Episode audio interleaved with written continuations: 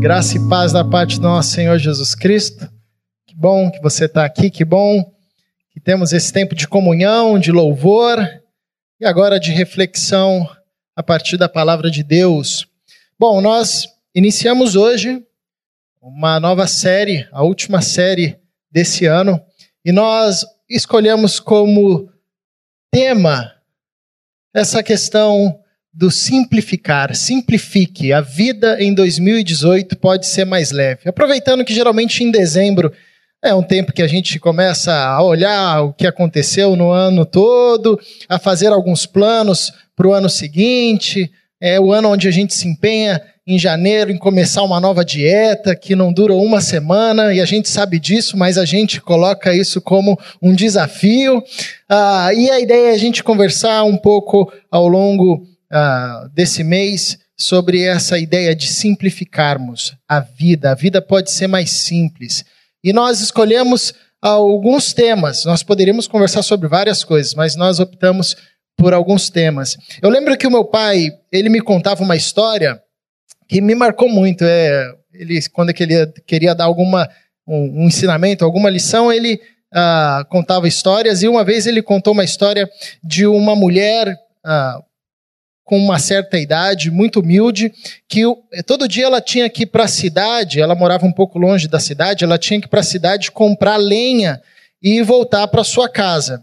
Ah, e ela fazia um percurso meio longo carregando as, a lenha nas costas, né? Já era uma senhora de idade muito forte, mas ah, tinha que carregar aquela lenha durante todo o trajeto. E mudou um senhor que fazia aquele trajeto também para aquela região, de, mas só que fazia de carro esse trajeto. E um dia ele viu essa senhora carregando esse peso nas costas, ele decidiu dar uma carona para ela, parou o carro, falou: "Olha, pode subir aqui na caçamba do carro, deixa as coisas aí que eu te levo. A gente está indo para o mesmo caminho". A senhora agradeceu, subiu e ele continuou ah, o percurso dele. De repente ele olha no retrovisor, toma um susto porque ele percebe a mulher sentada na caçamba do carro, mas ainda com o peso nas costas, né? Aí ele parou o carro e falou assim: "Não, minha senhora, você pode colocar aqui, Pode sujar, não tem problema, isso aqui foi feito para isso. A mulher disse: Não, eu já estou acostumado a levar isso já, pode deixar que eu carrego assim mesmo. Bom, e prosseguiu a viagem. Meu pai contava essa história para dar alguma lição, provavelmente de que eu estava carregando um peso que não precisava carregar. Ah, eu, eu lembrei dessa história quando o Daniel propôs essa série. Eu acredito que é importante a gente revisar, talvez, algumas coisas que nós carregamos ah, e que não precisam mas serem carregadas. E que talvez isso gere um peso na gente. E aí, obviamente, você vai analisar isso da melhor maneira, do que você carrega, quer seja uma questão emocional, espiritual, física, enfim, uma demanda que às vezes você está carregando e não é necessário mais carregar isso. Você pode viver e começar o ano de 2018 de forma mais leve, sem carregar esse peso. E o objetivo dessa série é isso: é levar a gente a refletir sobre o que, que nós estamos carregando e que talvez a gente pode deixar de lado ou pode pensar num outro jeito de carregar para que o ano de 2018 seja mais leve, não seja tão pesado. Ah, e o primeiro tema que nós falaremos nessa noite é menos estresse. Todo mundo aqui vive ou viveu, mas provavelmente vive uma experiência de estresse. Se você mora em uma cidade grande, como a nossa cidade, ah, você já deve ter passado um dia onde você disse: Meu, hoje meu dia foi estressante. Você pode ser um aposentado, você pode ter nenhuma preocupação, mas você também diz essa frase: o meu dia foi estressante. Se você sai de carro, se você anda de carro, você enfrenta o estresse do trânsito. Se você vai ah, contratar algum serviço, ah, você vai encontrar estresse nessa relação de serviço. Se você ah, vai, às vezes, comer em algum lugar, você pode ficar estressado por todo o ambiente, a bagunça, o caos, muita gente, enfim. Ah, morar na, numa grande cidade, ou na verdade, a forma como nós imprimimos a vida nos dias de hoje, cada vez mais ela redunda nessa vida de estresse, nesse desgaste emocional, nesse cansaço. O estresse tem diversas, uh, causa, eh, diversas causas e também causa diversos desdobramentos na vida de alguém. Mas a ideia é hoje a gente conversar sobre o porquê e como a gente pode simplificar a vida ah, com menos estresse, né? vivendo menos estressado. É, eu estava lendo uma pesquisa de uma instituição internacional ah, que comenta a respeito, estuda a respeito do desenvolvimento do estresse nas grandes cidades. E eles analisaram 10 países para ver qual país era mais estressado. E o primeiro país mais estressado do mundo é o Japão. Japão, o japonês é esse negócio que não para, né? Fica para cima e para baixo. E o segundo mais estressado é o Brasil. Olha que interessante. Isso aí a gente está bem ranqueado, né? Nos outros rankings que precisa a gente está mal, mas nesse a gente está bem. Nós estamos em segundo lugar do país mais estressado. Ah, então é interessante. É nós é, e se você parar para pensar, antes de preparar a mensagem, eu fiquei refletindo na nossa dinâmica de sociedade sobretudo das grandes cidades.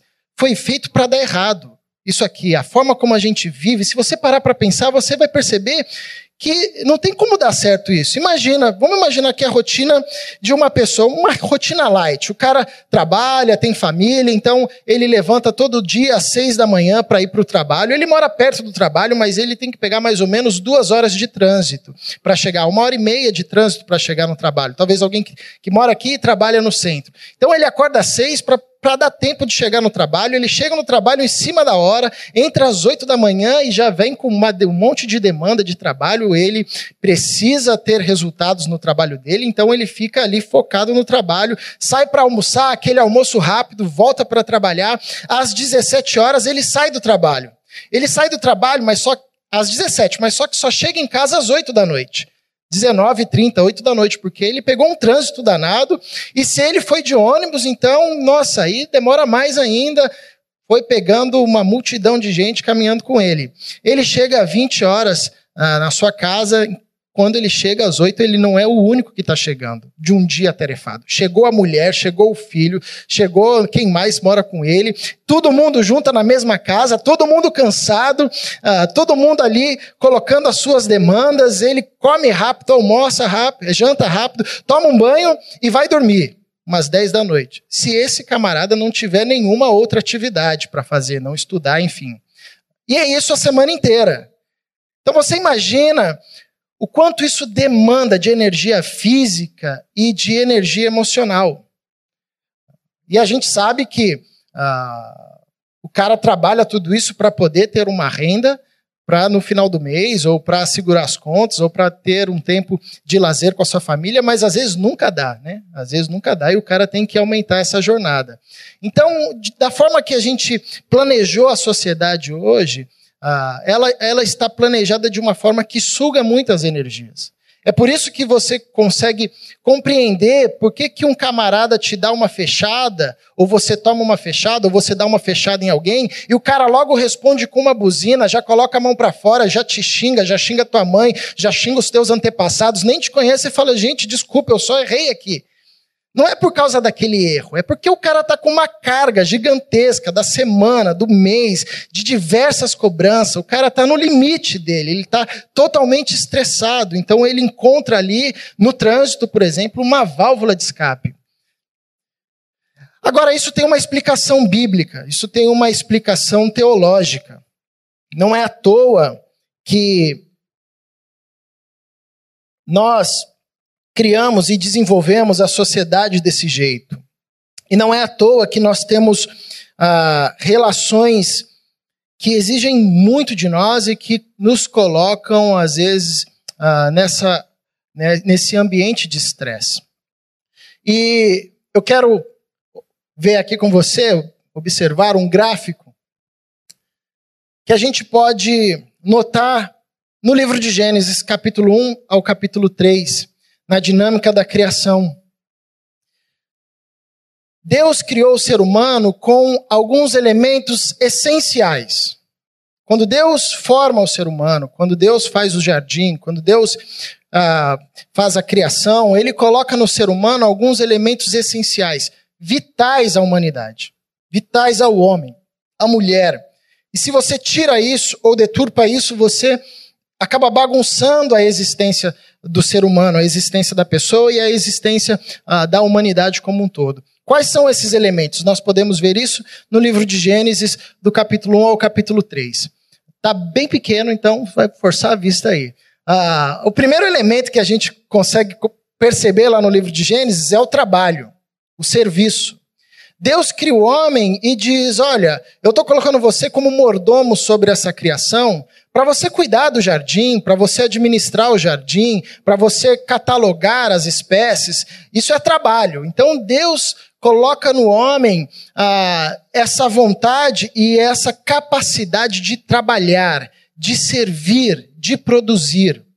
Uma outra capacidade que Deus concede ao homem é a capacidade do descanso e do prazer. O próprio Deus, depois que criou todas as coisas, descansou, teve o seu tempo de descanso. E o trabalho só faz sentido quando o homem pode desfrutar do, do trabalho das suas mãos, como quando o homem pode ah, descansar por conta do seu trabalho, ou ter prazer no resultado do seu trabalho. Então, isso também é essencial ao ser humano. Deus colocou no homem, na humanidade, esse anseio é, pelo prazer, esse anseio pelo descanso, esse anseio pela recreação, uh, pelo recriar, pelo descansar, pelo desfrutar uh, do fruto do, do seu trabalho. Deus colocou também no homem uma necessidade e uma capacidade de viver em comunidade e de estabelecer e criar relações. Isso é necessário. O homem precisa se relacionar. Primeiro, biologicamente, para nascer, nós somos frutos de uma relação. Uh, então, isso é necessário, é vital à humanidade.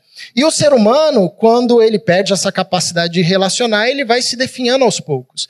Ninguém consegue viver sozinho, ninguém consegue viver isolado, todo mundo precisa, de alguma forma, da ajuda de alguém. E quanto mais nós construímos laços afetivos, emocionais, ah, físicos, relacionais, ah, nós vamos nos tornando mais completo. Isso é uma necessidade do ser humano, porque Deus colocou isso.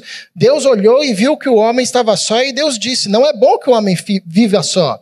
Vamos preparar uma companheira para ele, e a partir daí uh, se desenvolve a humanidade com essa necessidade de viver em comunidade, de viver em comunhão. Então Deus coloca no homem capacidade e o desejo do trabalho, do serviço, coloca no homem capacidade e o desejo pelo descanso, pelo prazer, coloca no homem a capacidade para viver em comunidade, o desejo para viver em comunidade, e também Deus coloca no homem um desejo uh, pela adoração, uma necessidade de adorar, uma necessidade de transcender.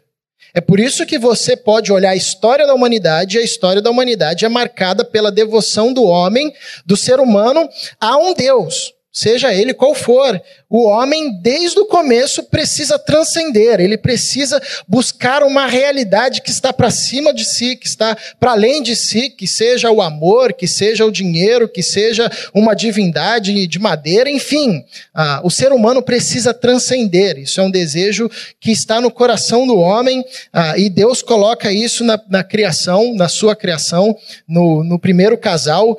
Deus vai ao encontro do primeiro casal constantemente, fala com o homem, se relaciona com o homem. A gente vê no livro de Gênesis Deus conversando com o homem, ah, dando a ele autoridade sobre os animais e, e encontrando-se com o ser humano. Isso é a capacidade que o ser humano tem de transcender, ou a necessidade que o ser humano tem de adorar, de adorar alguém. Isso é isso é, é, algo necessário a todo ser humano. Todo ser humano precisa adorar alguém. Todo ser humano precisa adorar um Deus. Ah, e nós vemos isso na história porque isso é algo que Deus colocou no coração do ser humano. Ok, essa é a constituição, a gênese da vida. Nós somos isso. Não só isso, mas ah, são aspectos fundamentais da nossa existência. Se você tirar isso do ser humano, ele se perde na história e ele constrói a sua existência de forma equivocada. Qual foi o problema, ou qual é o problema ah, que aconteceu na criação que trouxe a gente para o ambiente que eu comecei a descrever, que é um ambiente que nos coloca, por exemplo, em situação de estresse? É que a queda deturpou esses valores. Com a queda, ah, isso foi deturpado. Como o diabo não tem capacidade de criar nada, ele não tem poder criativo, o que ele conseguiu fazer foi deturpar essa perspectiva de vida. Foi deturpar a criação e vender ao homem um projeto de vida que não era o projeto original dado por Deus. E o que, que aconteceu? Aconteceu que nós passamos a adorar o trabalho. O trabalho para a gente virou uma fonte de adoração. A gente vive para o trabalho, se entrega ao trabalho e faz tudo para o trabalho. O trabalho para a gente virou um Deus, virou um ídolo. Ah, é interessante que você vê a história a partir da queda e até hoje, o homem está sempre trabalhando, sempre construindo alguma coisa e nunca constrói nada. Nunca chega a um final de uma construção. Ele está sempre produzindo, nós estamos sempre produzindo na história. Todo esse período da história foi uma história de produção de alguma coisa, de trabalho de alguma coisa. Mas se chegou a que ponto? Ao que? O que produziu de fato que vale a pena ficar? Ah, então, de alguma forma, isso foi deturpado na queda. E nós, o trabalho que nos é uma coisa vital, passou agora a ser um Deus. Nós vivemos a partir do trabalho e nos definimos a partir do nosso trabalho. Como é que a gente se apresenta para alguém? Oi, eu sou Caleb, eu sou pastor, né? Geralmente a gente se define pela nossa profissão. Né? A gente não diz eu sou Caleb, nasci em São José dos Campos, meu pai é isso. Não, a gente geralmente diz eu sou fulano de tal e faço isso, né? A nossa profissão é em certo sentido parte da nossa identidade. E com a Revolução Industrial, isso se intensificou mais, porque a nossa história foi marcada por aqueles que produzem e aqueles que não produzem. E hoje nós vivemos é, algo interessante, né? Com, com o advento da tecnologia, é, a casa, que antes era um local de descanso, agora virou também um local de trabalho. Então, a casa que antes representava, pô, cheguei em casa, agora vou descansar, também é um local de trabalho. Bom, com o celular na mão, quem tem um smartphone não para de trabalhar em nenhum momento. A algum instante você está vendo e-mail, você está pesquisando alguma coisa, você está em contato com alguém. Enfim, o trabalho se tornou um Deus a partir da queda. Nós passamos a adorar o trabalho. Nós passamos a adorar o trabalho e nós passamos a trabalhar no descanso. Como o trabalho virou o fim, o meio, o começo da vida, nós não conseguimos descansar em paz. Ah, o descanso tem que ter, o ócio precisa ter uma produtividade. Se você encontra alguém parado, você diz: oh, você está muito parado, cara, vai fazer alguma coisa. Você precisa trabalhar, precisa produzir. É interessante, olha. Se você passar, por exemplo, terça-feira ali na praia, às 10 da manhã, e encontrar alguém jogando futevôlei, e você está indo para o seu trabalho ou está a trabalho, você vai olhar para aquela pessoa e você vai pensar o quê? Pô, 10 da manhã, terça-feira, o cara tá aí, hein? Que isso, meu? Que cara tá todo errado. Por que, que o cara tá todo errado? Ele tá lá, tá aproveitando a praia, tá curtindo a vida dele, talvez com a família ou com os amigos. É interessante. Ah, não estou falando para você abandonar tudo e ficar jogando futebol terça-feira na praia, não. Mas olha como é interessante, a gente criou uma, uma, uma forma de viver onde o descanso, ah, dependendo do ambiente onde você vive, você não é visto como uma coisa legal, tem que ser o mínimo possível.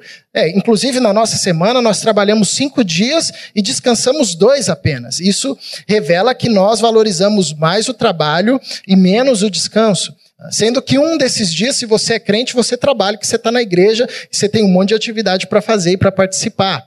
Então, no trabalho, no descanso, nós procuramos produzir alguma coisa. Nós ah, procuramos produzir, e agora, com a tecnologia ao alcance da nossa mão, nós ah, não paramos para descansar. É, às vezes eu estou com Samuel brincando com ele e estou no celular. E é interessante que o Samuel vai até na minha mão e bate assim. Eu acho que ele já sacou que aquilo ali é um concorrente, né? Está ah, disputando com ele. Nós passamos a adorar o trabalho, nós passamos a trabalhar no descanso, nós passamos a buscar ah, um prazer existencial nas relações.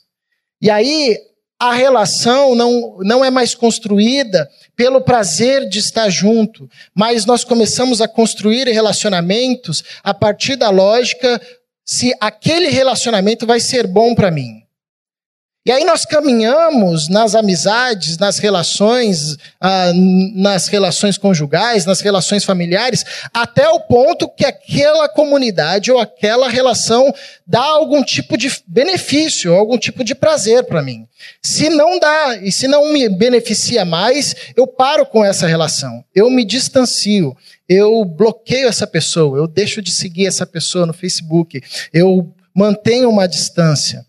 Então nós passamos a adorar o trabalho, nós passamos a trabalhar no descanso e nós passamos a nos relacionar não mais pelo prazer da relação e da companhia, mas nós começamos a criar relacionamentos utilitaristas. Eu me relaciono com essa pessoa porque ela vai me dar um benefício tal, e quando isso parar de ser um benefício para mim, eu paro de me relacionar com essa pessoa. Isso é a deturpação que a queda fez. E essa esse tipo de relação foi gerando e vai gerando em nós ah, um endeusamento do eu, uma individualização. Nós vamos nos colocando como a medida de todas as coisas. E aí vai se crescendo na nossa sociedade o que nós chamamos de individualismo. Cada vez mais nós falamos mais meu e menos nosso, mais eu e menos nós. E isso vai para adoração. Então nós passamos a cultuar não mais a Deus, mas a cultuar o indivíduo. Até mesmo cultuando a Deus. Só que esse Deus dessa loucura aqui é o Deus que tem que fazer algo para mim.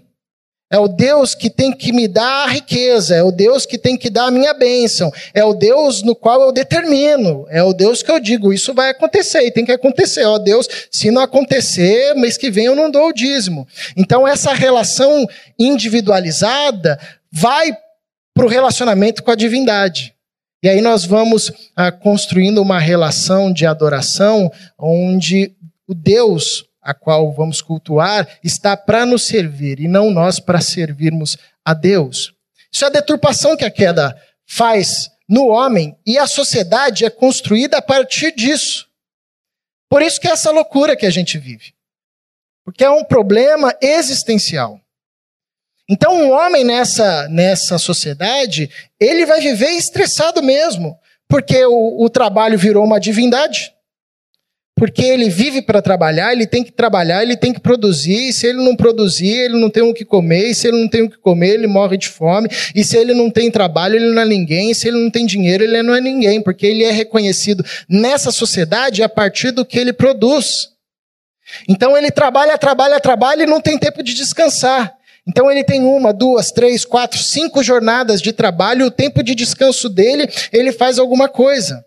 Interessante, alguns filmes ah, passava alguns filmes, por exemplo, lá em Nova York, né, aquele caos de cidade, os taxistas, eles eram taxistas, mas ao mesmo tempo eles trabalhavam no call center, né? Então, nos filmes, assim, alguns filmes passavam isso. Ele estava trabalhando, atendendo um cara, mas ao mesmo tempo no telefone, resolvendo um problema. Então, o cara tinha duas jornadas, saía dali, ele tinha uma terceira, uma quarta jornada.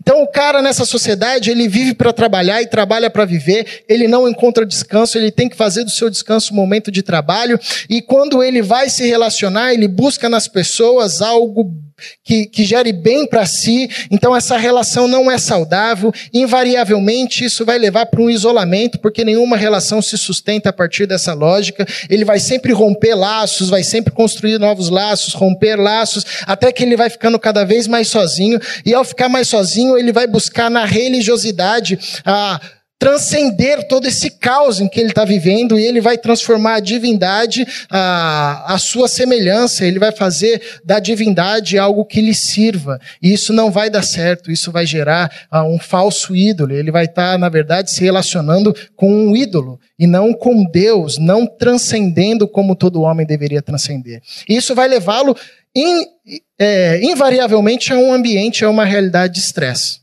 a uma realidade de desgaste emocional, físico e espiritual, em todos os aspectos.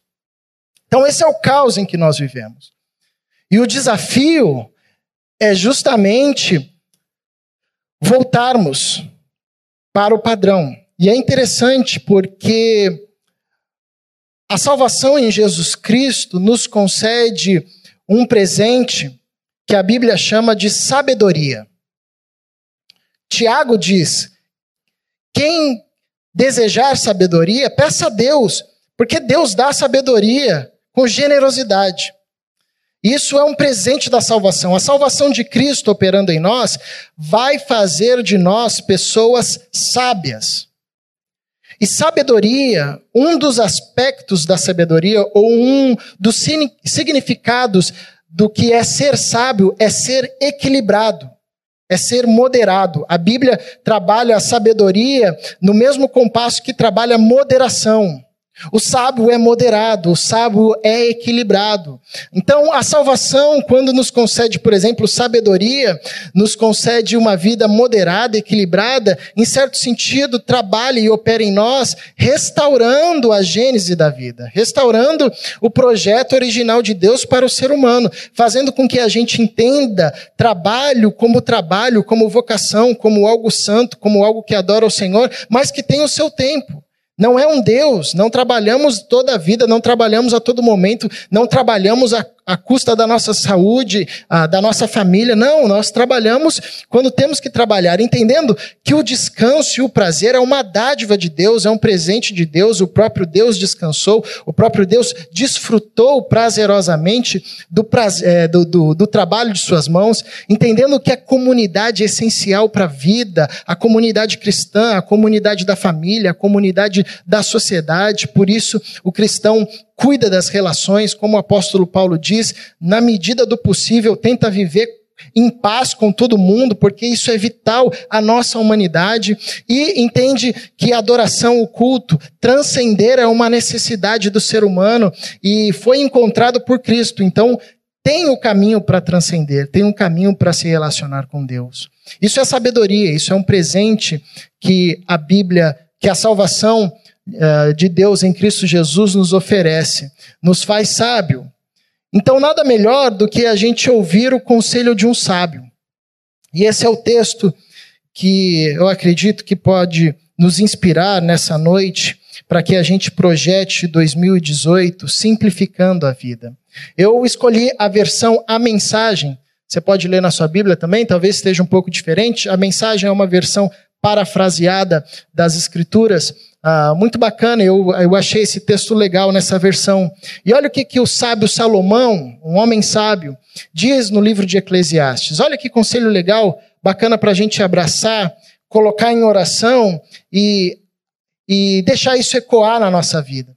Salomão diz assim: aproveite a vida, coma do bom e do melhor, aprenda a apreciar um bom vinho Aproveitar que o Daniel não está aqui, aí eu coloquei isso. Aprenda a apreciar um bom vinho. Sim, Deus tem prazer no seu prazer. Vista-se toda manhã como se fosse para uma festa. Não economize nas cores nem nos detalhes. Aprecie a vida com a pessoa que você ama todos os dias dessa sua vida sem sentido. Cada dia é um presente de Deus é tudo o que se pode receber pelo árduo trabalho de se manter vivo.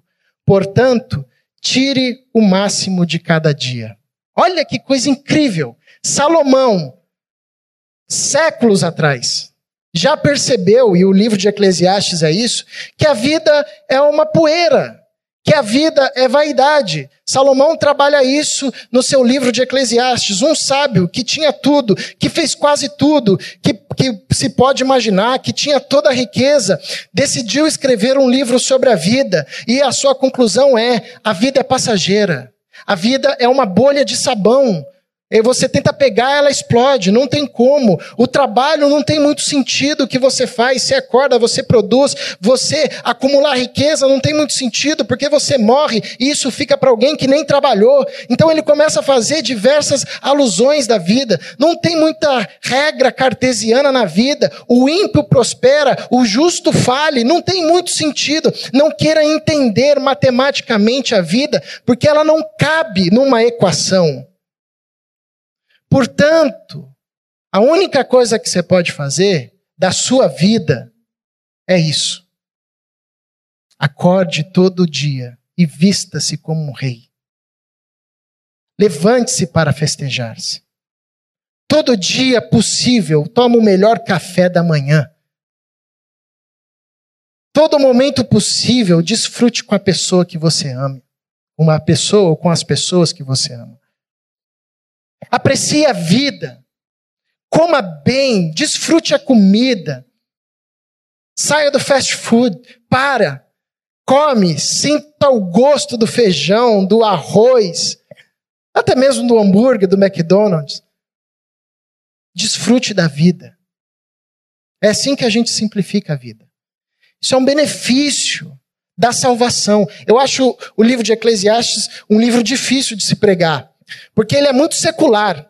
Sinceramente, se olhar o Salomão falando ali, ele fala os negócios, fala, não tem nenhuma coisa de religiosidade aqui. Ele fala até para não ser muito justo, fica até difícil pregar no livro, né? Mas não, o livro de Eclesiastes é um livro que nos ensina que a fé afeta todas as instâncias da vida. Se você foi alcançado por Cristo, mas você não, mas não foi modificada a sua forma de lidar com o trabalho e você continua escravo do seu trabalho, tem algum problema. Porque a fé afeta todas as áreas da nossa vida. Se você foi alcançado por Jesus Cristo e a salvação de Cristo em você não gerou ainda em você o prazer e o privilégio de viver todos os dias como um rei, então você pode pedir isso ao Pai dizer a Deus: Senhor, eu quero viver isso, me ajuda. Eu acordo todo dia assim, lastimando, já reclamando, já brigando com todo mundo. Não, não. Coloca no meu coração esse desejo de acordar todo dia como se fosse um rei. Mesmo que seja um rei que esteja devendo, mas que seja um rei que esteja devendo. Pelo menos eu vou viver como um rei. Aproveite a vida, coma do bom e do melhor, aprenda a apreciar um bom vinho. Sim, Deus tem prazer no seu prazer. Vista-se toda manhã como se fosse para uma festa. Não economize nas cores nem nos detalhes. Aprecie a vida com a pessoa que você ama todos os dias dessa sua vida sem sentido.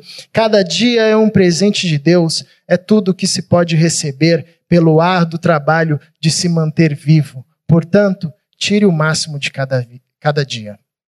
Nosso desejo, minha oração, é que essas reflexões nos ajudem, nos encorajem, nos inspirem a vivermos e a iniciarmos o ano de 2018, se Deus nos permitir, simplificando, mais leves, deixando para trás o que pode ser deixado para trás e abraçando aquilo que nós precisamos abraçar, talvez alguma dessas coisas, desses itens dessa lista de Salomão. Nós cantaremos mais uma canção. Eu convido você, durante essa canção, a ter um tempo de oração. Essa canção é um convite para orarmos. E é interessante que na oração nós temos um encontro não apenas com Deus, mas um encontro também com a paz. Na oração, até mesmo a perturbação de dentro de nós se silencia. Como diz a canção, quando nós estamos em oração, nós nos desligamos, nós nos concentramos em Deus. Então responda a Deus com as suas palavras, orando no seu lugar, ouvindo essa canção, pedindo para que Ele te esvazie daquilo que você está cheio e que complica a sua vida. E Ele te encha daquilo que você está vazio e que pode simplificar a sua vida. Paizinho, ensina-nos a confiarmos em Ti e que a Tua salvação, operando em nós através do Teu Santo Espírito, nos dê cada vez mais sabedoria, que possamos viver a vida com sabedoria. Em nome de Jesus, Deus, nos dê o privilégio de vivermos aproveitando dos momentos, das pessoas, daquilo que o Senhor nos proporciona. Ajuda-nos, Senhor, a descansarmos em Ti. Ajuda-nos a deixarmos aquilo que pode ser deixado e que precisa ser deixado, para que a nossa caminhada contigo, a nossa caminhada na vida, permaneça mais leve em nome de Jesus. Obrigado porque o Senhor se alegra com a nossa alegria. Obrigado porque o Senhor tem prazer no nosso prazer. Obrigado porque o Senhor não é um Deus que imputa sobre nós castigo, peso, culpa, trabalho. O Senhor é o Deus que diz: Vinde a mim, eu aliviarei vocês, caminharei carregando o fardo de vocês. Obrigado porque a tua salvação nos alcança em todas as instâncias da vida. O Senhor não está apenas preocupado com a salvação da nossa alma, mas o Senhor está preocupado com a nossa vida por inteiro, com a forma como nós vivemos e desfrutamos da vida. Ensina-nos, Senhor, a vivermos trabalhando, servindo, descansando, tendo prazer, relacionando em comunidade e adorando a Ti. Em nome de Jesus é que nós oramos, te agradecemos. Amém.